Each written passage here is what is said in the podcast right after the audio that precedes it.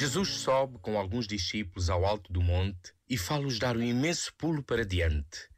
Maravilhados, pensam que é já ali o céu. Estão dispostos a montar três tendas para ali ficarem.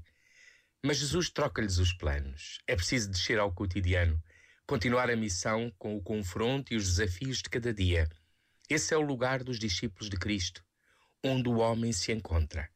Porque Deus vai ao encontro da realidade de cada vida, é urgente a verdade que salva e compromete, a justiça que restaura, o bem que salva.